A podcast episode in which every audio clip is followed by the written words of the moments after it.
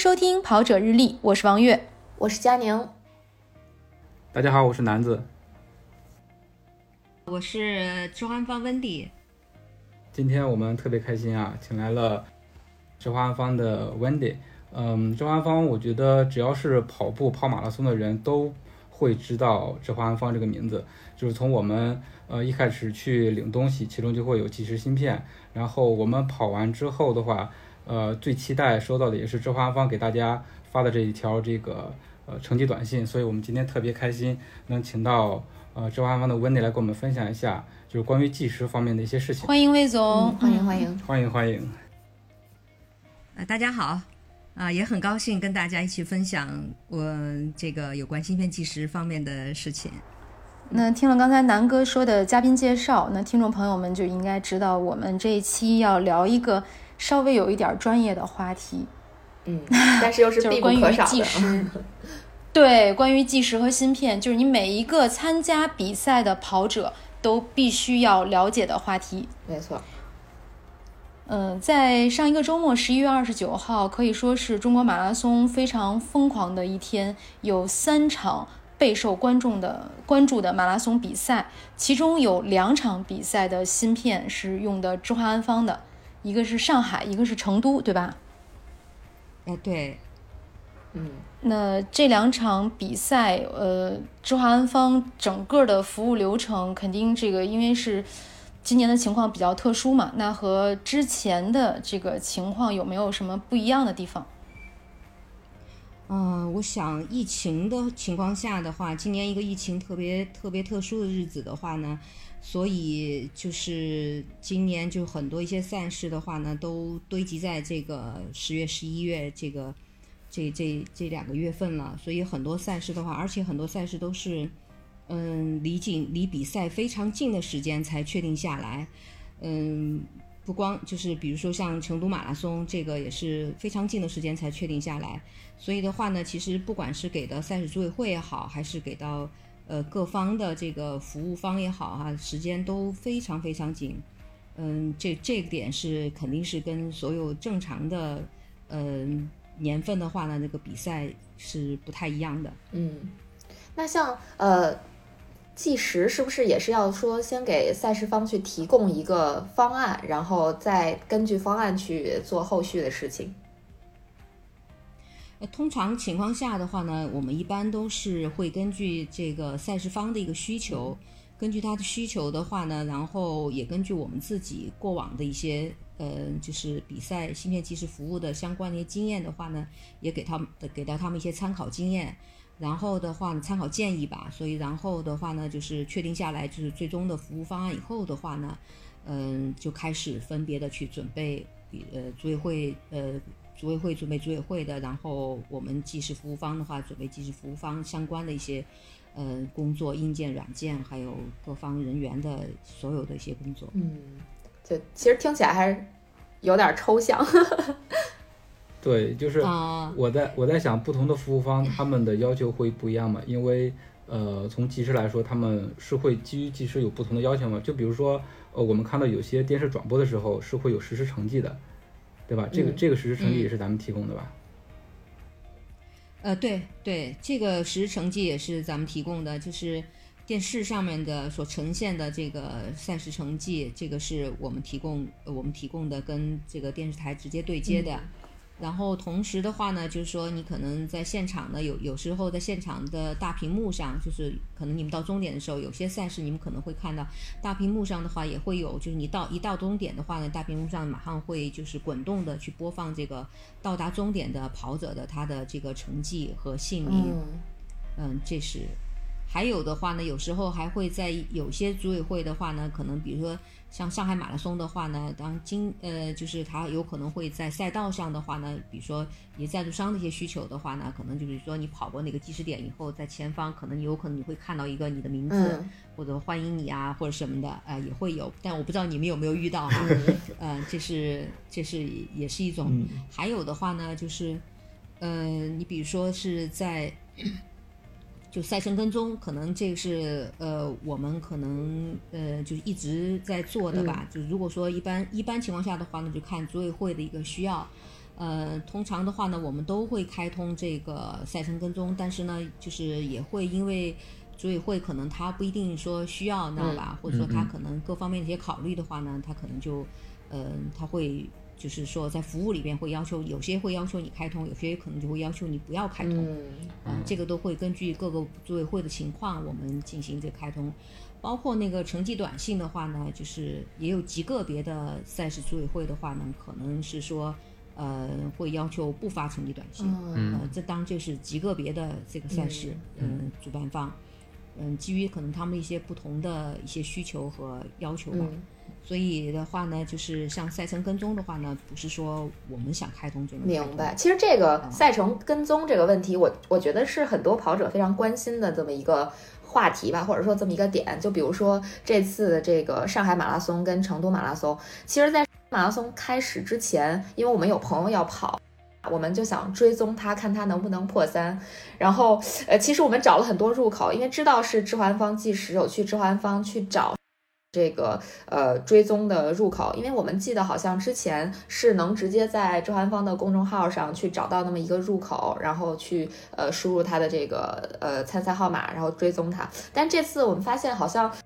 这个追踪好像跟呃以前不太一样，它是呃相当于置环方跟组委会有这么一个呃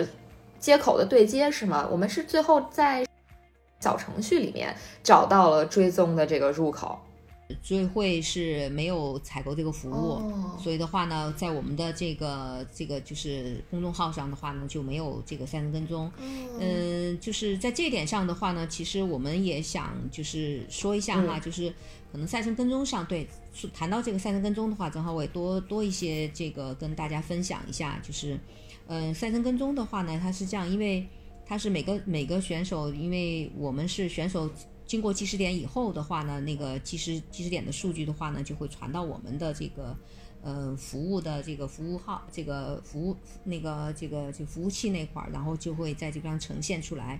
呃，但是的话呢，就是有时候你们也看到，哎，发现就说可能也有跑友问到说，哎，为什么说这个点这个我我到这个点知道吧？怎么我后面成绩就是看到是有，但这个点怎么没看到知道吧？那么在赛程跟踪的话呢，它有个这样情况，因为它对这个网络的这个。要求和需求都是很高的，所以就是说，如果是说在这个网络可能不是特别好的情况下，呃，或者是说就是传输的情况有些障碍的情况下的话呢，有可能比如说某个计时点的这个成绩就不会实时的在这个赛程跟踪上这个进行更新。嗯，啊，就这点的话呢，就是我也是。嗯，分享给大家跑者吧。就如果说你们在看赛程跟踪，不光是直环方这个呈公众号上呈现的赛程跟踪，还是在组委会上的呈现的赛程跟踪，以及在其他第三方呈现的赛程跟踪的话呢，就都可能会有这样的情况。所以大家也不用不必大惊小怪，你知道吧？觉得好像是不是这个点我没有达到被记录上？明白。哎，对对对对。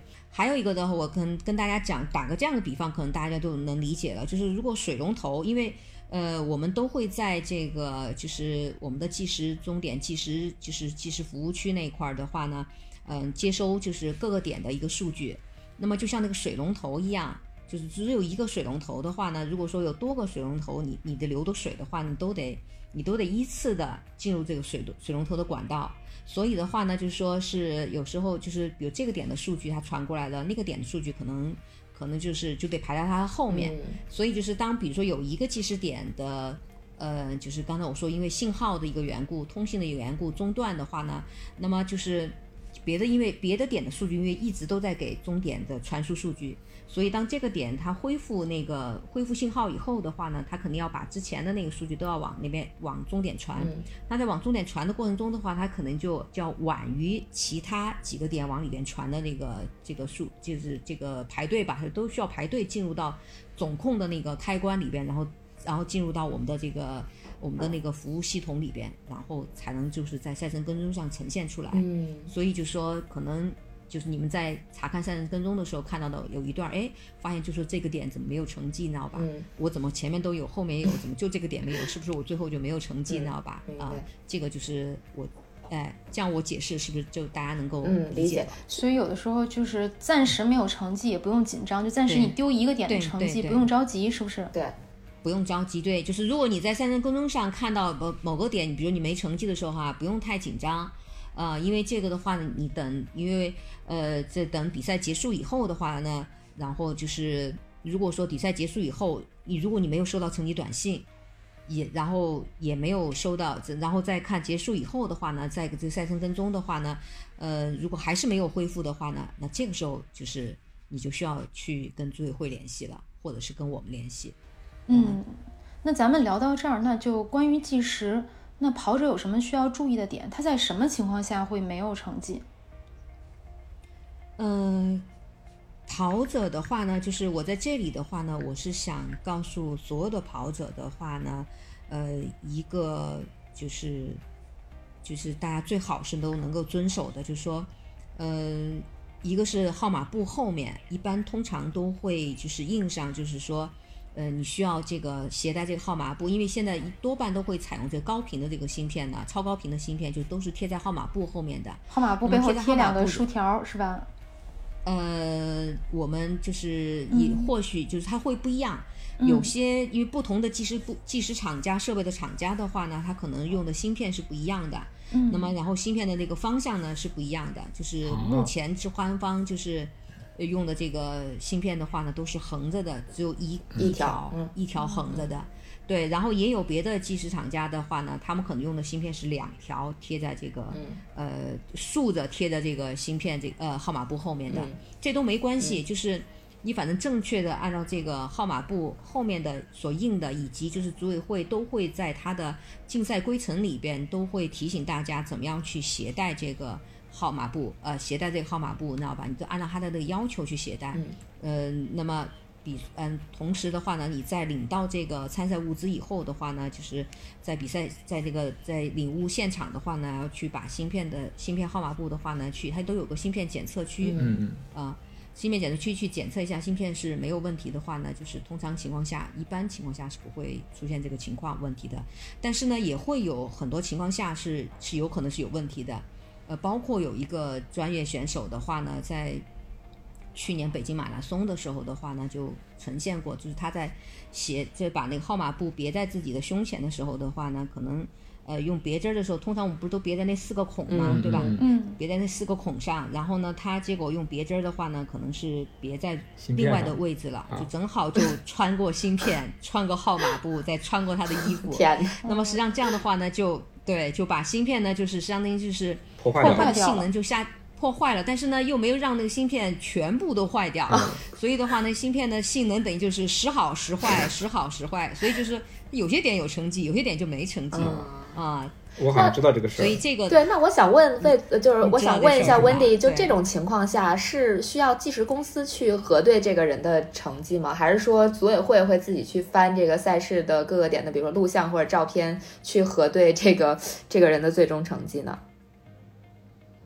嗯，通常情况下哈，一般我们一般的话呢，一般是这样，一般是一就是通常情况下的话呢，呃，一般是我们一般都会等着选手来这个，就是我们公司做计时服务的话，一般我们会就是选手你会不会提出异议，知道吧？你如果提出异议的话呢，嗯、通常这种情况下的话呢，我们会去查看我们的计时的那个记录。啊、原始记录里边，你比如说像就像刚才我说到的这个人的话呢，那查就是呃，这个是我们当时在比赛现场就发现有这个问题，因为他是，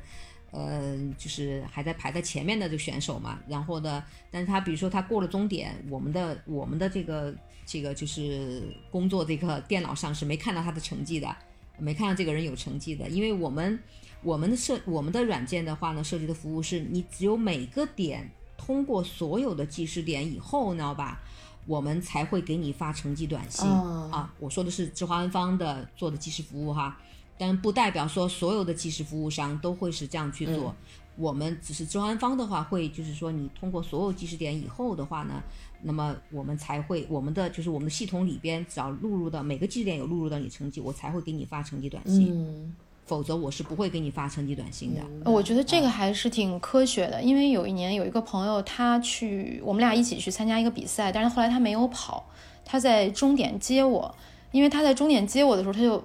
他没跑，他只冲通过了终点，然后先去接我，结果他就收到了一个成绩短信，是吗？而且还在我前面，对，就是他只过了终点，对，前面的点没有，然后就感应到了，所以我觉得周安方这个做法其实还是挺科学的。你要通过多少个点，你才能有一个成绩短信？嗯对，比较严谨。对，所以、嗯对，所以就是说，你只要比如说，所以就是刚才我又回到刚才那个赛程跟踪那个问题，就是说，如果说你收到成绩短信了，但是你这个时候你去查看你的赛程跟踪，你发现就是说它还有一个点是一直没有成绩的，你就不用担心，你明白吧？嗯那只是就是说它那个数据还没有传输过来，只要你收到成绩短信，就是你就就能证明说你肯定完赛了，你就不用去哦担心赛程跟踪上呈现的是不是你的这个呃有有没有遗漏啊什么之类的，那就不不用担心了啊。如果说是你是周韩方计时服务的这个这个赛事的话，你只要收到成绩短信，就百分之百你肯定是有成绩，也能够参加排名。那刚才温迪提到说，那跑者要是想保证自己有成绩呢，首先要保护好芯片，按照指定的规则，你去把这个芯片佩戴到身上，不能破坏它。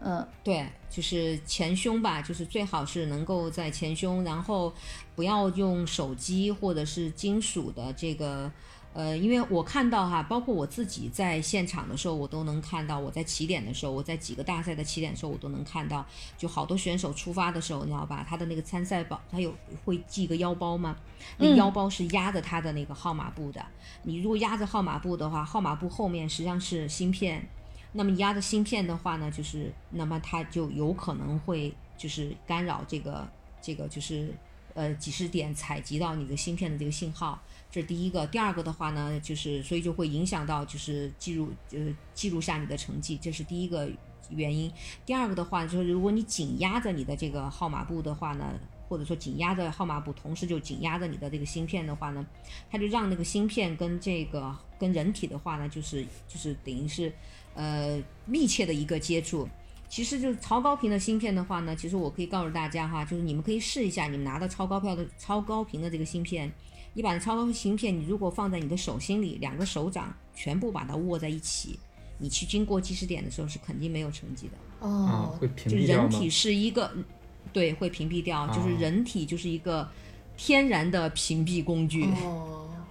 把两个手把两个手握在一起，就是我左手握右手，然后把芯片握在手，手掌心，啊就相当于手掌心握到一起。对，掌心里边是对，芯片，肯定没有成绩，哦基本上肯定是没有成绩的哦啊。所以就是说你们在，所以我就提醒大家，还有一个就是你们在出发的时候，你知道吧？就是呃，你特别过计时点的时候，千遍千万不要前胸贴后背的，你就贴着前面那个人过去，你知道吧？最好稍微隔开一下，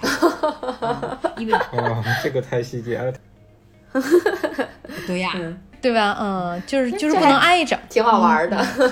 哎，是挺好玩的。对，所以你们你你们可以试一下，这个挺那好玩的。那不是这是个知识点，嗯，这还是不是了，是了就没成绩了 那拿一场比赛试一试啊，报个五公里。啊！那你们来吧，我就算了。因为我我觉得魏总给大家的提示都特别好，因为现在这个芯片不像以前，因为我记得最早周华峰的芯片是那种，嗯，发给你微信绑在对鞋带上。的，对这个我也特别想知道，对，就是就是我想知道，想想听温迪来讲讲，就是芯片的进化的这个这个过程，因为我记得最早就像南哥说的，就基本上是绑在就是一个要回收的那个还要回收芯片，对对对。对。然后现在好像大部分比赛我看都变成了就是一个磁条或者两个磁条，或者是两个得有点像海绵片儿一样的那个东西，就对对对。就，好像都是这样了。这个的话呢，是是这样的啊，就是最早呢，的确就是说用这个低频的，就是我们脚上的那个芯片，可能很多很多跑友可能都还会有那个小钥匙扣，就是那硅胶做的钥匙扣。啊，对对对，嗯，对，对对对，那然后就最早是那个超那个低频的，那就低频的芯片的话，就是实际上说白了，它是应该是非常准确的，嗯就是它是因为是你踏过地毯的时候，它才会感应到你。嗯，所以那个是对你如果离离那个高度有要求，必须得绑鞋上，相当于或者是脚腕儿上。啊，对，啊必须对，必须得是膝盖以下，哦就是如果你膝盖以上的话，它是感应不到的啊、嗯拿手里那个是不行的。当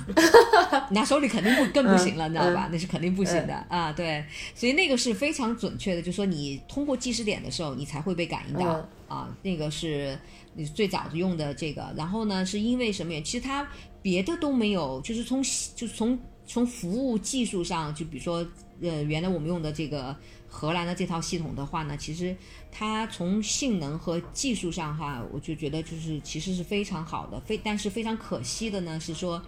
呃，因为它的一些元器件，就比如说我们打个比方，你像现在的很多电子产品，原来可能就是你你是要有个元器件，是要有一块手掌心这么大或者手机这么大的一个元器件的话呢，你你才能去呃，就是实现的功能，可能现在一个小小的芯片，就是手指甲盖那么大的小小芯片就能实现了。所以的话呢，就是它因为硬件系统的话，原来都是采取原来就是那种很老式的那样子一个一个系统，所以就是话呢，就是。就是随着这个时代的更新吧，就科技的发展的话呢，可能就那种大的那种那种元器件的可能都不生产了，所以就导致它的硬件系统没办法进行更新。嗯，所以的话呢，它就就就没法用了。就其实主要是因为这个缘故。其实元件没有了，并不是说技术不好啊。对对对，硬件儿如果有也也能有，但是就会非常非常贵，因为它越来越少了嘛。物以稀为贵了。使用的。对，所以越来越少了之后，它越来越贵了，所以就是说，其实就就就说用用了就越来越少了，就大概是应该是这样的情况，因为它所有成本都降不下来嘛。但降不下来的话呢，嗯，这个就没办法，呃，就是这个缘故，它被它，但不是因为技术和性能的关系，它其实从性技术上来说的话呢，因为它是最准确的，我们到现在都认为它是最准确的，因为这是它的确是你踩的芯片。啊，踩的地毯不是踩的 踩的地毯的时候过的时候，你你的成绩才会被记录上。而且的话呢，而且它在防水的方面哈，我曾我记得我们厦门马拉松的时候有几次，有有一次吧，就是暴雨，暴雨就是发令前的暴雨，然后整个起点就是都被水淹了，你知道吧？就等于是有那个积水。积水很深，所以它其实是当时是在这个我们的地毯都飘起来了，全部都飘起来了，是那种情况下，你知道吧？然后我们把地毯拿屎，等于是把地把后来把地毯，知道吧？就压在那个就是这个这个地面上，知道吧？等于地毯是整个泡在水上的这种情况下出发的，然后是性能它都依然完好，没有任何问题。哦，所以其实这是一方面，知道吧？这是第二个方面的话呢，就是它能够远程的，就说是能够就识别到你，比如说。如果说是有干扰的话呢，就会报警。然后的话呢，包括你远程的我们，你的每个计时点的设备是电量低了呀，或者温度高了呀，知道吧？这些它都会远程监监控到，然后都会提示我们的工作人员是，然后我们的工作人员就是我们总终点的工作人员，然后就会再去提醒到，呃，每个分段点的这个这个计时工作人员。哦。所以它其实在这个系统，包括它的日志，日志功能就是说是从你。开始只要开机到最后关机的话呢，它都有个日志功能，就是说白了就是做开发的男子肯定就可以很清楚。对对，有问题可以查，回去查查日志。就是对，所以就说你，对对对，查日志，你知道吧？你比如你说出现了什么问题，你知道吧？然后你说是什么问题，那我们说我们查日志，日志展示出来它是呈现的是什么问题，我会告诉你，就是有有有据可查。所以就说我们一直从性能上说白了，你知道吧？我们是觉得它是。很好的，也很皮实。说句老实话，呃，但是科技的发展的话呢，现在就都往超高频的发展了。那么超高频的话呢，其实从，嗯，在今年厦门马拉松之前，知道吗？因为超高频大家都知道，就是就有点像那个，呃，E T C，大家都都开，只要开车的人都上高速都知道 E T C，E T C 是说你那就是超高频的，就是等于是你到你还没到那个地方的时候，它其实已经感应到你了啊，对对吧？对，抬杆了。不然的话，你想。不然你那个杆儿抬不起来，撞上了，撞就撞上去了，对。对。所以就是原来超高频一直没有用用在用在这个计时上面的话呢，是马拉松计时上哈，是因为它的原来是因为它的那个性能，就是它的识别率，你知道吧？它是嗯不太过关的。就是因为你要在一定速度下，一定的速度情况下，你知道吧？你要达到一定的就是要求的识别率的话，它其实原来是做不到的。但随着科技的发展的话呢，它能够达到了。但是哪怕它能达到的话呢，它比就是目前我们用的这个超高频的，当然仍然是同一个厂家的这个系统的话呢，它的识别率依然其实是比我们原来用的这个就是低频的这个识别率，其实还是要稍稍稍稍要要差一点的。哦，对对对对。呃，然后呢，在今年厦门马拉松之前的话呢，我一直都不敢说，从来我不敢说这个我们用的超高频的系统是最准确、非常准确，你知道吧？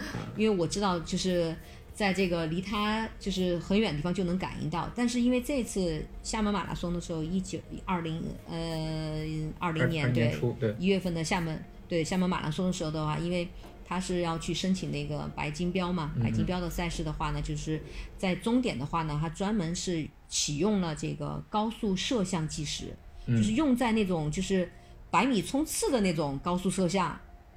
的那种设备。就是用在了终点，专门记录，就是说，呃，所有组别的前八名的这个高速摄像，就是，然后我们是跟他分开的，然后分开之后的话呢，记录下来之后的话呢，组委会，呃，是会把两边的成绩拿去核对，结果两边成绩一核对的话呢，我们是分秒不差。哇，这个太赞了！只差在毫秒和和只差在毫秒级别，那可以忽略掉。所以我就对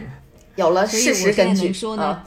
嗯，对对对对对，所以从今年这个厦门马拉松结束以后的话呢，我就觉得我敢跟大家说，这华安方的这个提供的这个，咱们现在号码布的这个超高频的这计时服务的话，准确性也是依然非常好。嗯，还是很厉害的。对，但是呢，对，但是不同的计时系统的话呢是不太一样的。呃，就是呃有些计时系统的话呢，它不具备就是。我们用的这个这个这个这个性能，它就是你可能离终点还没到终点的时候，它就已经感应到你，它就是那个成绩，而不是说你到终点的那成绩。我在这里呢也解释一下，就是是什么呢？就是因为呃，装呃买我们现在用的这个这个系统的超高频的系统的话呢，它其实是算出来的。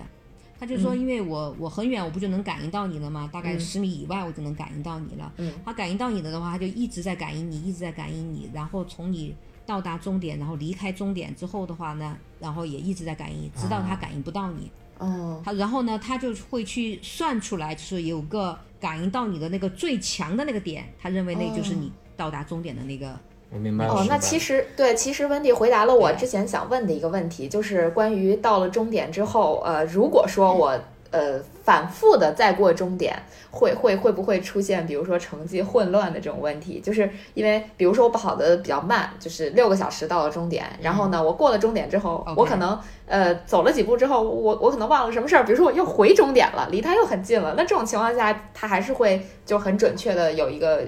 我第一次过终点的这个时间，就不会因为我可能比如说离终点比较近，然后我的成绩计时就混乱了，是吗？呃，这个应该不会。嗯，我们是，我们呢是这样的，就是我们会是你终点呢，我们会以你第一次到达终点的那个过终点线的那个时间，是作为你的终，就是你到达终点的时间。对，对。然后呢，起点的话呢，我们是以你最后一次通过起点的时间作为你的出发时间。所以，对，所以你看起点的时候，有时候你们可能会。会跑过起点，然后又回来，对吧？又会过去，又会回来，经常来来来回来来回走。但是我们会，我们会以你就是起点的话呢，会以你最后一次过起点的时间作为你的这个出发时间。终点的话，会以你最早一次到终点的时间作为你的到达的终点的时间。但在这里的话，我要提醒大家，因为超高频的话呢，因为它是会去算出你的最强的那个就是信号最强的那时间哈。那么有些选手的话，我知道就说。站在终点，我啊，对对对对对对，我知道你想问什么，呃，他就说，我就想说，哎呀，我要看，我要跑个三三零，或者我要跑个四，就是四零零的成绩哈，然后看，哎呀，还没到那个点，还没到，我就在那儿等着。那我要提醒大家，你要等着的话，因为现在大家都是用的超高频，所以你要等的话，你一定要在二十米之外，就是你到终点前二十米以前。你千万别到终点十米以内的时候吧，你在那儿站着等，因为他刚才我说到了，他是算出来的，因为你一直在那儿等着，他就一直就把那信号就叠加在那个地方，叠加在那个那个那个时间，你明白了吗？嗯嗯，他就一直叠加在那时间，所以就最终的话呢，就说你可能你到你，然后你觉得，哎，你看我看时间到了哈，我再去跨跨终点，我再过去的话呢，早就感应到你了，不是就。是早就感应到你，然后但是它是因为叠加的那个时间，因为它其实叠加完了之后的话，因为它那个算法，嗯，因为是没有告诉我们的，就是那所以我我只能说，它可能这样算出来，就说你在那儿是待的时间是最长的，就是算出来你可能你你的那个强度是最强的，他就认为那个是你的到达终点的时间。哦，就是有可能不是你最后一步跨过终点线的时间，如果是对对超高频，对，比如说尤尤其很多人他可能要等一个特别有意义的时间，比如我看有的人等五二零这个时间，但是他他就是没用，是吧？你如果离二十米以内等是没用的。嗯，离远点儿，嗯对你离远点儿，你离终点，你离终点二十米以开外，你知道吧？嗯你离终点二十米开外就没问题啊。但你离得太近，他就说，其实我觉得这个呃我们的这个系统，就是我我我只能说我们我们的系统哈，其他家的系统我不知道是不是这个原理。我觉得它其实这个系统的话呢，它其实在防你作弊。嗯，对，这又是我其对实另外一个特别感兴趣的问题，就是嗯怎么通过芯片抓作弊。我觉得这个其实挺有意思的。啊、这个通过芯片抓作弊，你知道吧？对我记得原来不是还曾经，就是这就是为什么我我想哈，就是为什么就是可能某些赛事组委会他不愿意开通赛程跟踪的原因，嗯就是什么呢？就是说你比如说其实是。嗯，因为他不是有个折，比如说啊，特别是有折返的这地方，嗯其实有个人，比如说作弊了，作弊了之后的话，他没有去过那个折返点，然后的话呢，但是的话呢，他那个就是，嗯，他就抄近道了嘛，嗯你知道吧？嗯他超近道，但赛程跟踪上呢，因为你赛程跟踪上呢，因为只能只会呈现，比如说，因为我们赛程跟踪上只会呈现你五公里、十公里、十五公里，就整整公里点，对吧？然后和终点，不会把折返点的这个成绩呈现在这赛程跟踪上。嗯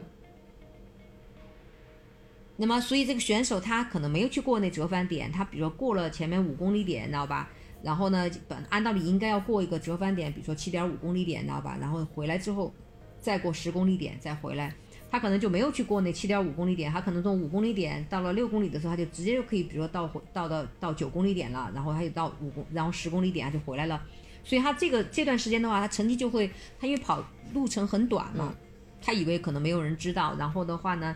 呃，结果呈现在赛程跟踪上的话，他可能就是说配速只有一分多的配速，嗯，不可能的。呃，对，然后呢，就是当时的话呢，就可能就有很多跑者就说，哎，你看这个成绩错了，你知道吧？记错了，你知道吧？就属于，呃，还有专门有篇文章来写这个事情，那个后来还就是就逼得我们去做了专门去做了一个科普，你知道吧？是术详解，为什么？啊，对对对，这个详解。但组委会呢，他觉得这个的话，因为吵得沸沸扬扬的，你知道吧？就觉得这个呃，不希望把这种这种事情拿来作为大家对赛事影响不好。对对对对对，所以就是为什么有些组委会就不愿意开通这赛程跟踪，你知道吧？然后，所以这这个时候的话呢，其实我们一看折返点没有成绩，然后你这块儿是，那你肯定是肯定是有问题。的。嗯，就是我们没显示，不代表在折返点没有计时的计时点。然后就是，但是当时赛程跟踪是看不到，因为这个确实以前有遇到过。我当时也是看到有选手单公里配速达到两分，就 大众选手整个的成绩他没有那么 快，但是他那几公里配速都是两分，其实算也算得出来。对，但是那个时候大家大家第一反应都是认为芯片记错了，但是其实可能是其他的情况。芯片没有错，因为嗯芯片只、因为系统它只认芯片不认人，你知道吧？它是不知道你是你是哪个人，没有过那个点。它反正就是说你，反正你到我这个点的时候就是这个成绩，因为他超近道了嘛。嗯对对超近道，所以的话呢，他那个，然后再一看折返点，的确他就折返点没有成绩，你知道吧？嗯啊、然后再而且还查了录像，的确他也没过，嗯肯定是作弊的嘛。但是但是的话呢，对，但是的话呢，就是可能别的人就会觉得，哎，就拿这个说事儿呢，说你看这芯片技师有问题，你知道吧？嗯，啊、明白。就我们也算做了一个科普。对，所以有些，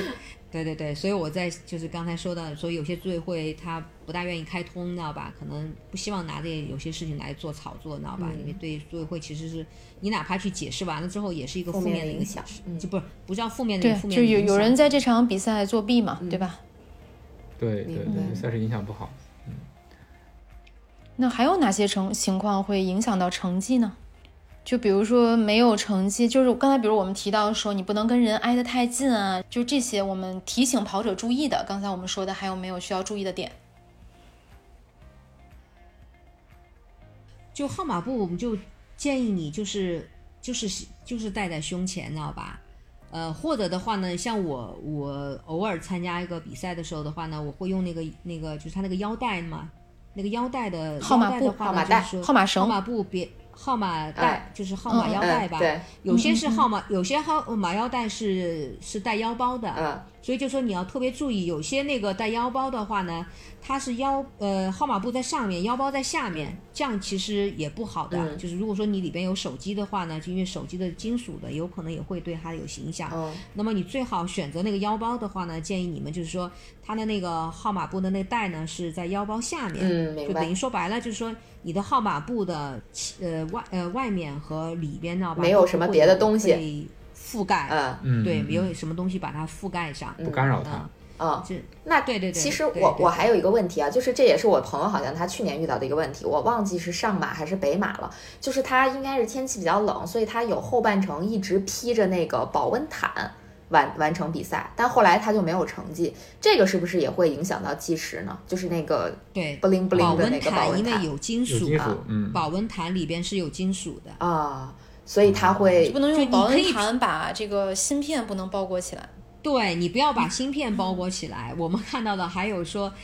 整个就把那个一那个芯那个就是这个芯片就完全完全裹在一起，你知道吧？然后还有包括压腰包直接就压过那个号那个号码布的，啊呃，都会都有可能。然后另外还有特别注意，就是你们在领到参赛包的时候，你知道吧？因为那个时候芯片它因为就很单薄的，不是在那个号码布上面嗯吗？特别要注意不要折叠了，就有时候你不小心，你知道吧，就折一下，哦，千万不要折叠。对对对，嗯我干过这种事儿。不知道是什么，是吧？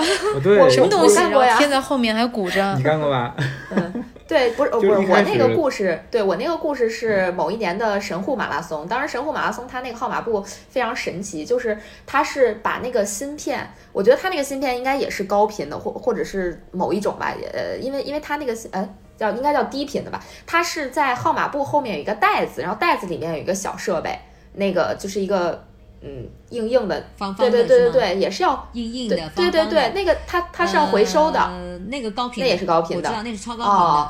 那是超高频的，那是日本的，对，那是日本的一个计时系统。没错，嗯它也要回收啊！我当时就是有点傻，呃，不知道为什么怎么想的，我我去把那个后边号码布后面那个袋子给撕开了，撕开之后把那个计时芯片拿出来了，我心想这个不是应该绑脚上吗？然后。对，然后后来发现号码布上上面写着，就特别明确的写着，用英文和日文写的，不要撕开这个地方，这个赛后要回收，赛后再撕。然后我又把它给塞回去，拿胶带封上，也是非常你后来有成绩啊，吗有成绩，有成绩。他应该只是说阻止你就把它撕开，我没有破坏那个芯片，因为它不是也是不是一次性的嘛，它是那种要回收的，所以它应该只是绑在了那个地方，然后我就给它封上就好了，就没没有没有问题了，也有成绩。那其实如果是超高频的，是不是绑脚上也能有成绩？二十米都能感应到啊？不好绑吧？就没有东西让你绑。超高频的话，你最好是在胸前。为什么？嗯最好是在胸前。就是你你如果系在脚上，反而可能不一定很好，因为，它跟那个主要是跟它感应的那个方向吧，和感应的这个这个天线的这个是有关系的。但是这个地方太专业了，就是嗯我今天可能咱们那话题我也没办法跟他聊到为什么说你超高频的芯片最好不要放在这个脚上啊。嗯，我理解啊，就好像是我们当时学什么切割磁力线之类的东西，它那个芯片的方向，你比如说你比如说是直着往前进的话，可能就不如这种。呃，垂直的感应的几率要大，我我是这么猜想的。哇，学霸学霸出场就能把这些问题都解释清楚。没有没有，我我真的是猜想啊。嗯啊，还有一个我要提醒大家啊，就是你们携带，就是你可能没有成没有成绩，一个是作弊，对吧？刚刚我们说的嗯才超近道啊，坐车呀，你知道吧？轮滑、骑车的呀，你知道吧？这个就不说了，你知道吧？还有的话呢，你比如说分段点，有些选手不会，就是他说我每个点都过了呀，我怎么没成绩，你知道吧？因为你可能分段点被关门了。哦，哦，哦，那就是你没你没跑那么快呗，这是个人实力问题，并不是没有好好对待芯片。不是不是不是不是，嗯嗯对，就是因为他每个，因为做，因为你们都知道，所以为什么我说你们一定要一定要提醒，一定要提醒大家，就是说你们一定要去看那个竞赛规程里边，他会，我会特别，因为我跑得很慢，我跟大家关注那个不一样哈，是因为我因为我跑得很慢，你知道吧？所以我必须要去看每个点的关门时间时间是在什么时间。嗯对，我会特别去注意每个计时点的每个点的关门时间，因为我在那个关门时间，如果我没到那儿的话呢，我肯定是没有成绩的，我这个我是知道的。你知道吧？但是可能你们在跑的时候，你们可能不一定注意，就是特别跑，有时候跑得慢，因为有时候它前面它要它它设定的那个关门时间会比较比较比较短，比较早，你知道吧？然后但是但是呢，因为我们工作人员和地毯呢，有可能一直都铺在那个设备上，铺在地上，你知道吧？所以，然后你认为说，你看我过了计时点，我也踩了地毯，但那个时候可能已经关门了，就说白了，设备已经关了。已经断电了。那然后呢？明白了。对，已经断电，就是已经断电了，你知道吧？你然后你认为我过了，然后但其实是你是分段点被关门了。所以这个是真的关门啊！你没成绩，这是真关门对啊！对，嗯，对对，这就是规定时间没有跑到这个规定的公里数计时点。对对对，没错。这个是一定最建议你们一定要去 注意观察那个，注意要去看那个组委会竞赛规则里边，他会写，对，就是有没有分段关门的计时点。嗯，对，关门时间大家一定要这个关注一下的，这真的是关门。这是 没错，这是第二个要注意的哈。第三个要注意的就是我提醒大家，就是因为。呃，我其实也有时候也会发生，都会忘了，你知道吧？其实有时候我都记不住，说啊，我经过那个计时点呢，我觉得好像没有吧，那个计时那个地方没有计时点吧，你知道吧？其实有时候我因为人有时候跑步的时候，你其实没有关注那么多，就是你们在对，因为你有可能，比如说你可能就是想要上厕所了呀，那跑出跑出赛道去上厕所，建议你们一定要沿路返回，或者说话呢，你一定要注意，就这个时候是不是在整公里点。啊，明白或者是在折返点，如果是在整公里点或折返点的话呢，一定要沿路返回，因为你不沿路返回的话，有可能你去上个厕所，你正好把那计时点绕过了。哦，哦，这个这个真的是非常那个什么的情况，大家一定要得注意。对 对对，一不小心就忘了。这个是。对对对，这个是很多赛事都发生过的啊，呃，这个我知道，这个很多赛事都发生过，就是他去就是正好有一个也都要上厕所吧，可能就看了一个小道就去上厕所了，然后一进去之后吧，你可能正好你再从那边上厕所，你肯定都会往前走，谁也不会往回回来走，嗯，结果你往前走的时候吧，你就绕过了那个计时点，但你其实你并不知道，你认为我我我没有过我没有过呀，你知道吧？那这种情况可以申诉吗？这种情况，这种情况就是会有成绩吗？对，是严格说你作弊了这个一严格说的话呢，你就是没有通过计时点，因为竞赛规则讲的很清楚，你必须得依次通过所有的计时点。嗯嗯，这个申诉无效。嗯嗯，对。哎呦，这还是非常值得注意的点，就大家别别 别把计时想的就是可有可无或者怎么样。我感觉计时应该是一场比赛里边最最最最最。有用的部分，如果没有计时，但是这个，对，但但这个的话呢，我觉得就是说也没办法，你明白吧？就是有时候，你比如说你要去拍个照啦，去上个厕所啦，饮料区去喝个水啊，你知道吧？有可能真的你就会忘了，远沿路返回，你知道吧？但因对真的会有，但是我觉得就是其实我们大家都是去不是去拿名次的，所以就记得你主要出了赛道，你一定要沿路返回，然后再往前跑，就是多花的那点时间没关系，你知道吧？嗯，别最后没成绩，那就亏大发了。对对对对对对，嗯，对对对对对，这是一个，还有一个的话，就是因为路面有时候比较宽敞，你知道吧？特别宽敞的情况下的话呢，因为嗯，这个这个在可能很多五公里点的时候，就是因为大家都知道出发之后不是人会很多嘛，对吧？很多的情况下，因为就是大家有可能说，反正我就就撒开了路面跑吧。撒开路面跑的话呢，有可能就是说，你就因为它可能计时计时区在这边，你可能是从那边旁边过去的，就没过计时点。这个最有可能是在五公里点。嗯，我就提醒大家，一个五公里点，一个是十公里点，就是特别是五公里点人多的时候，因为那时候人会很多。对对对，因为你其实你根本就不知道计时点在哪里，知道吧？就我看，你就跟着前面的人往前跑。没错，就很多比赛的工作人员。都会在计时点轰大家，让大家往那个计时毯去。就是马路也这么宽，计时毯没铺那么宽。嗯嗯，不，还不光是这个，就是有嗯，它是你比如说它本身就是就是怎么说呢？就是一个比如说一个折返赛道吧，折返赛道中间是有那个马路牙子的那种，嗯，就是那我们肯定是铺在这边。然后这边不可能铺，你知道吧？嗯嗯。但是有可能你你跑的时候跑，你觉得跑宽，你觉得跑不过去嘛？人太多了，可能大家都从这边马路牙子上跑过去的。啊，嗯，明白明白了。你还是要保持自己在赛道里。对。就不要跑出赛道，一定要跑完所有的赛道。嗯。不是你那全程在赛道里，就是五公里点，我就提醒大家，就是五公里点一定要特别注意。嗯嗯嗯。五公里点一定要特别注意，对。非常有用的知识点。嗯嗯，真的是挺多细节的。对，这还真是没听温迪讲之前，我们可能不知道原来有这么多种情况会丢失自己的成绩，嗯，或者是这个一场跑步的成绩是无效的。那如果我我真的是不是因为这些原因，那我需要申诉的话，那申诉成绩有哪些途径和需要注意的事项呢？嗯，申诉的途径的话呢，我觉得就是说，你可以找到，可以找他都，因为都会有组委会的那个联系方式嘛，或者是，或者是就是说，呃，联系我们的客服，知道吧，也是可以的，就是，嗯，这两种方式都是可以的，嗯。呃，申诉成功的前提是什么？就是比如说有照片啊，或者说有视频之类的吗？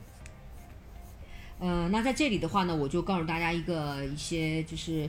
嗯，比较这个怎么说呢，就防备以防万一吧。以防万一的情况下的话呢，就是你其实就说白了，你要证明你你是要证明你大概几。对你，你几点？你是从你是有有主要就是一个起点和终点吧，最主要的你知道吧？还有就是说，因为其他各个计时点的时候，你没办法证明自己，你很难，你知道吧？但是你在起点和终点的时候，你是可以，其实你是可以给自己一些这个怎么说，以防万一的一些措施吧。你比如说你在过起点的时候，如果说你一般带手机的话哈，你过起点的时候的话呢，你拍一下那个起点，就是计时钟的那个那个时间的那个照片，这个你。拍一张，然后的话呢，最好的话呢，你就是你同行的，你你左右两边知道吧？有谁是你肯定能看到参赛号码，你最好能够记住。就是如果说万一到时候是，就是说这个这个就是成绩有遗漏的话呢，你要申诉的话呢，就是那么你说我是哪个哪个号哪个哪个参赛号码部的这个人，这个参这个人知道吧？我是跟他大概一同差不多时间过的起点。啊，然后你再有一个那个这个这个是这样的话，我们可以查到他的时间，就是说，那我们然后你再有一个你起点过的那个照片嘛，再一个就是你到终点以后的话呢，或者说你快到终点的时候哈，呃，拍张照片，嗯，嗯，这个也是就是对你们将来就如果说极个别的要去申诉自己的成成绩的时候的话呢，是有帮助的。嗯。哎，我我突然想到拿那种，因为我们跑步的时候都会拿手表或者说是一些 app 来记录嘛，就拿这些记录的话，可不可以去申诉呢？对。如果有拿记录是可以，嗯，也记录也是可以的。但是你记录可以的话，就刚才我们说的那个问题，就是说我只能证明说你在这个赛道上，按照这个线路上你跑过了。但是就刚刚我们说的，你知道吧？你比如说你分段点被关门了，或者说你这个计时点你正好去什么上厕所、照相，知道吧？是喝饮料点，你正好躲过那个完美的躲过了那个计时点，知道吧？你依然你是没有成绩的。就你只能证明说我是沿着这个赛道跑完了。明白了，明白了。嗯，明白了。对，嗯，其实需要注意的地方真的还挺多的。嗯，因为有些组委会可能要求会严格一些，有些组委会要求没有那么严，你知道吧？那么要求的严的话呢，他就说认为你就是每个绩点都要有成绩，我才能给你。你没有成没有那个什么话，我不给你。哪怕你拿出你就是说我我有个 app，你知道吧？对你有个 app 当然是更好，也会很好，但是每个组委会要求严格程度不一样，所以就这个还是要根据组委会的要求来。嗯，对对，都说一句根据组委会的要求，就是他他同意，然后就是才能会申诉成功吧。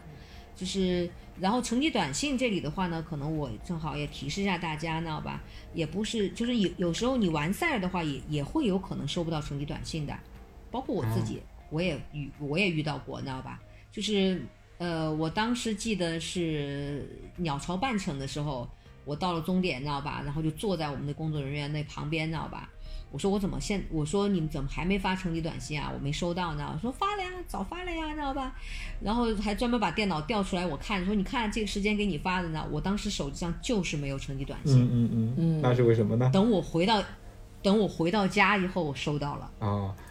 发短信也是要有时间的，是这意思吧？不是，不是这意思，就是说，嗯，但是呢，你比如说像成都马拉松半程的时候，你知道吧？我拿着手机，我过计时点一秒钟之内，我的手机上成绩短信就到了。嗯，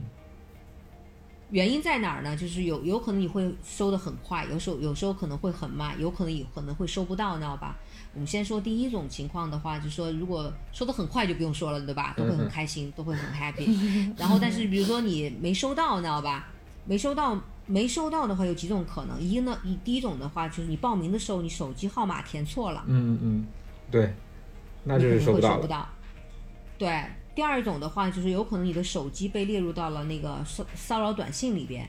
啊，就我的手机把发短信的那个号码列成了骚扰号码，屏蔽了。对对对对对对对对，就是你就你就会收不到成绩短信了。就是这是就有还有就是你比如说你有时候运动员订的短信套餐或者安装了什么拦截这个骚扰手机管家 APP 之类的，你知道吧？他有可能会把这个短信平台发，因为都是通过短信平台发送的短信嘛，因为我们不可能用手机给你发，都是短信平台给你发的，短信平台就把短信的话就会列入到黑名单了。嗯嗯啊，所以就是就是所以就是赛前的话呢，就是呃，一般因为我们做的服务赛事服务的话，我们赛前都会给跑者发那个就是类似就是说提醒你去去核查成绩短呃核查那个你的信息啊，就报名信息有没有错误的这种类似的这种短信吧。如果说你在赛前就没收到这个主办方发给你短信的话呢，就是很很有可能就是你赛后也收不到我们发给你的成绩短信这手机号码有问题了。啊。嗯，对，对，这是一种。还有个的话就是，呃，电信通讯的缘故，就是同一家运营商的话呢，每个人收到的成绩短信时间都是不一样的。嗯嗯就像刚刚我说的，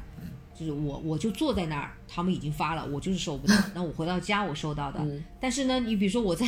我在成都马拉松的时候，知道吧？那我就很很快收到，所以这个跟这个电信运营商也是有关系的。第三、第四一个的话，就是你缺少计时点的成绩，就是刚才我们说到的，就是说到的那种那几种情况，就只要你没有，你不是每个点都有成，每个点都有通过，包括就是我刚刚说的折返点，像那种作那个作弊的折返点没跑，但他其他的所有每个每五公里的计时点，他是他是都有通过的，但他也收不到成绩短信的嗯，啊。对明白。其实就是那如果我芯片方选择的是即时发送成绩，就组委会也是做的这种选择。其实大家收到短信的时间长短，很有可能更多的跟运营商有关。因为在前不久我们参加一场马拉松比赛的时候，确实就是有某个运营商的人，他们是所有人过到终点就收到了，另外一个运营商呢就。就是另外一运营商手机号码的那那几个人，他们就是差不多要等几个小时以后，大家才收到自己的成绩短信。这可能就跟芯片方和组委会的关系不大了。呃，对，这个就是跟电信运营商的，以及就是说跟手机吧，可能会不会跟不同的厂家的使用的手机是不是？反正跟电信运营商有很大关系。有时候你第二天才有可能收到成绩短信都有可能的。就是组委会，嗯就是我们这边已经把短信提交给运营商了。运营商他发送的话，因为他那边也要排队，有自己的策略之类的，所以可能造成大家收到短信的时间不一样。对你，比如说，反正我知道的就是有一些有一些这个短信的话呢，就是运营商的话呢，可能你八点钟以后，就是你像有些通知，知道吧？你比如八点后以后发的话呢，可能就就不会实时发，就可能第二天才会发给你。啊，有道理。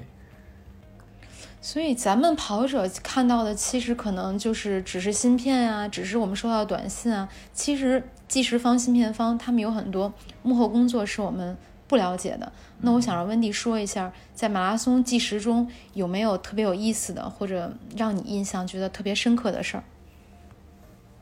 哎呀，谈到有没有意思的话呢，我觉得芯片其实都很枯燥的，太枯燥了，也是非常苦的压力。女生肯定不会觉得这件事儿有意思，跟数据打交道嘛，而且是大只有学霸才会觉得有意思，不是是吧？你嗯，你像这个马拉松赛事里边，嗯，别的技师上哈，我不太清楚，不知道啊。你像我们做的比赛的话，一般就是那种大型、超大型的这个比赛多吧，更多一些。嗯，你像我们做的话呢，就是，呃，应该说，你比如像这次的上海马拉松的话呢，二零二十一月二十九号的两千二零二零年的这个上海马拉松比赛的话呢，我们的工作人员晚上十二点半就起床了，哇就嗯全部出发了。那就叫没睡觉吧不。睡觉呗，不睡觉吧。对呀、然后对，就是就出发了，你知道吧？然后的话呢，嗯，到了比赛结束的话呢，可能大家都收摊儿了，所有人都走了，然后我们可能我们的工作人员可能还在收设备，还在装设备、发运什么之类的，现场就可能我就是通常情况下，我们比所有的志愿者和所有的工作人员，大部分的工作人员吧，绝大部分的工作人员都会到的到的早，走走得晚，的又是最晚的，还蛮辛苦的。对，是是，对，这个是所以是。非常非常，就是我们的工作人员是非常辛苦的，是觉得，嗯嗯，然后可能最有意思的话呢，就是也不知道最有意思吧，就比较有意思的，特别是比如说像今年的这个疫情期间，知道吧？那可能计时的工作人员哈，就是都是属于这个呃核酸检查的密，这个怎么说呢？密集的这个人员，高频人员，对对对。每到每个地方就都得要先提提交这个核酸检查，就是一 个新常态了。就是就是我们负责芯片计时的工作人员，其实他们跟跑者一样，也是高频的核酸检测的参与者，对被检测者，没错没错没错。然后他们，你像我们的工作人员的话呢，他们可能印象最深刻的，你知道吧？就是嗯早霞。这对他们来说，知道吧？日出是他们一定会见到不同城市的日出，知道吧？对，不同城市的日出，然后不同城市的这个车站或者机场，知道吧？嗯。呃，这个是他们最最去的最多的。嗯，真的是辛苦啊！其实也是一份特别辛苦和有意义的工作。嗯。其实关于计时，我有一件印象特别深刻的事儿。有一次我在主持一场马拉松比赛的时候，在终点，就是我要。通报跑过来的选手，当时呢，在这个选手到达终点之前，终点还有这个计时方的人，他们在终点工作，他们就拿一个电脑，我当时就跟他说：“我说那你能不能帮我看看，现在谁跑过了，是一个半程马拉松啊，谁跑过了二十公里？他这样就会给我一个提示。”然后他，比如他会跟我说二十公里，然后现在谁谁谁某某某过来了，张三过来了，那我可能就会做一个准备。那接下来要过来的这位选手，因为你过了二十公里，他有时候第一名跟第二名拉得很远，其实基本上悬念就不大了，你就可以在心里头为冲过来的这些跑者做一个准备。就那时候我知道这种就是计时的实时功能如果开了，其实对现场主持人的帮助还是蛮大的。对，没错。这个像厦门马拉松的话呢，就是去年和今年的话呢，其实都有都有就是用用这个服务，就是我们叫参这个选手的参赛这个服务吧。呃，就是他等于是他不是组织了很多选手的这个家人嘛，就在终点迎接他们。呃，就是就启用了这个功能。对，就是比如说当选手可能通过哪个点的时候，你知道吧？就是。他们就是我们的工，就是工作人员的话呢，就会在他们手机上就直接就能能查看到，说这个选手已经过了几哪个点了，然后就会去通知他的家人在终点，知道吧？就是哎，在终点等着，知道吧？就是就是快到了，然后给他们挂奖牌。就去年跟啊，这太贴心了。今年的这个厦门，对厦门马拉松就已经就是选就有了这个服务。这还是一个很温馨的活动，因为去年的厦门马拉松我没有跑，我在终点从选手出发，他起终点是在一起的，选手出发，然后最后到选手回来，我在终点待了六个小时，就我看到是有这个要给亲属挂奖牌的这个亲属在现场等，我还想说这么多选手，他们怎么知道这个自己的要回来？原来是我们芯片计时方在幕后提供着工作。嗯，真的感谢这个芯片计时的工作人员们，就就真是有了他们，我们才能。更精准的完成一场比赛。对，所以我关于其实，我就一一直在想，就是，呃，对于跑者来说，它它可能就是一个小小的芯片，然后你跑完之后就是一个成绩，一个短信，但是它背后有很多很多的工作，呃，要去做，然后它其实还是承载了很多很多东西在里面的，嗯，特别不容易。而且现在有有很多越来越创新的服务，让我们感觉到非常温馨的服务。所以我们的工作人员，知道吧？他们就每当这个选手，知道吧，到达终点的时候，知道吧？然后他们都会觉得很激动，嗯，这个就觉得哎呀，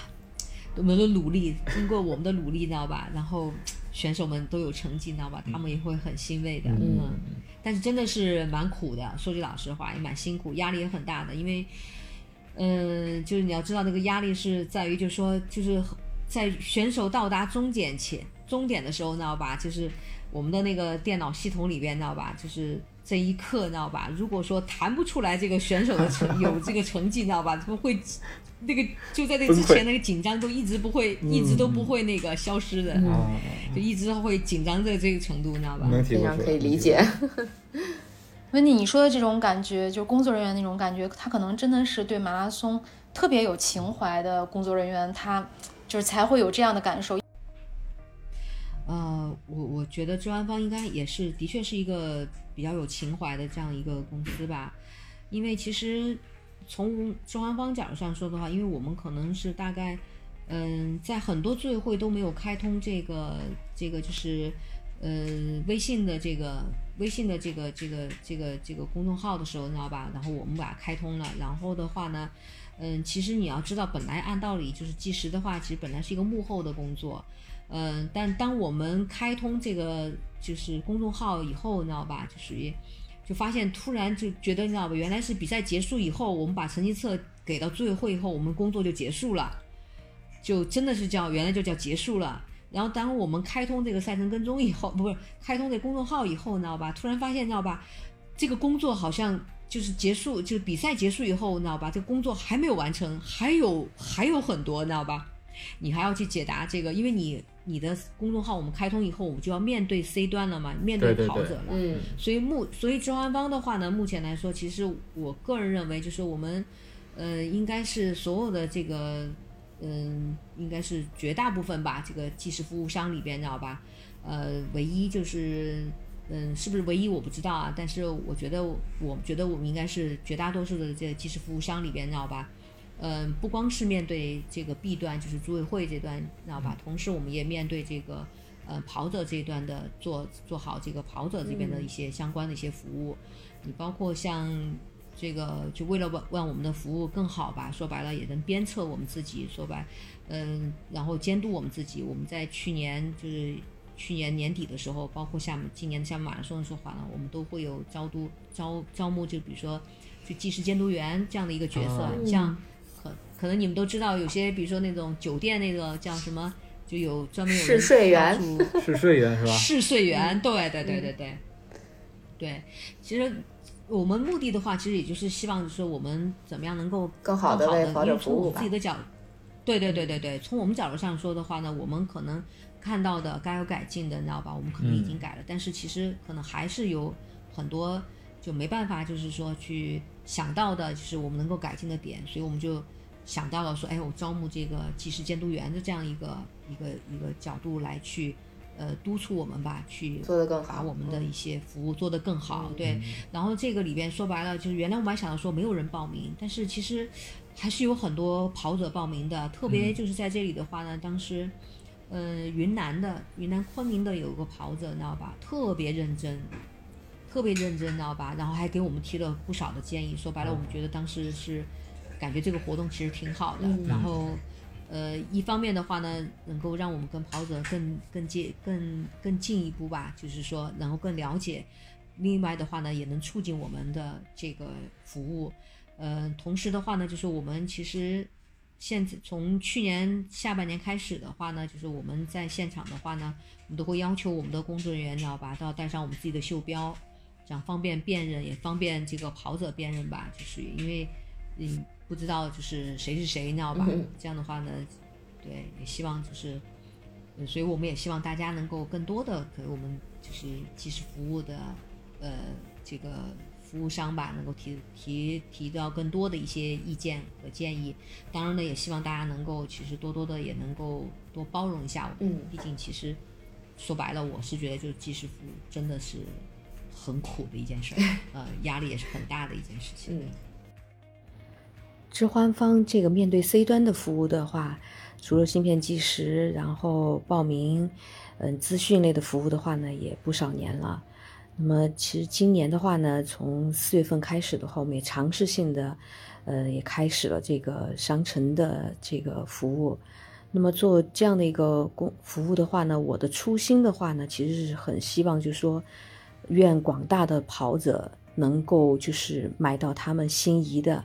嗯，又价格很合适的这样的一个产品，嗯，怎么说呢？从开通到现在吧，呃，我自己的话呢，我都 买了大几千块钱东西，包括跑鞋呀、这个筋膜枪呀，以及服装啊，还有些别的一些产品。从个人角度上说，我觉得真的是挺合算的。另外的话呢，我就今后的话呢，可能我们还希望我们的这个商城的话呢，能够有更多的一些东西吧，嗯，更多的好产品，发掘到更多的一些好产品，这个呈现给跑者以及其他户外活动的这些呃跑友们。有勇气从幕后走到台前，直接面对 C 端的跑者，其实确实是一件值得鼓掌的事儿。那今天呢，关于马拉松计时和芯片，我们就聊到这儿了。在节目结束之前，请 Wendy 给我们的跑友做一个推荐。啊，我给大家推荐的一本书吧，就是加措的一本书，就一切都是最好的安排，你失去的只是无知。把生命的无常变成奇迹，啊！我向大家推荐这本书吧，一切都是最好的安排，啊！啊，我们这个节目特别推荐了这么久吃的，对，终于有书了，嗯，对，就终于又回归了书推荐书。之前推荐过一段哈，就对对对，是的。南哥那个时候很很喜欢给大家推荐不同的读物，嗯嗯嗯。但是加错的这本书应该还是不错的啊。南哥的朋友温迪又带来了一个好书的推荐。那我们今天的节目就到这里了，感谢大家的收听。如果你觉得有料有趣，赶快订阅我们的节目，同时推荐、搜索、关注“跑者日历”微信公众号、服务号以及小程序，更多精彩内容等你发现。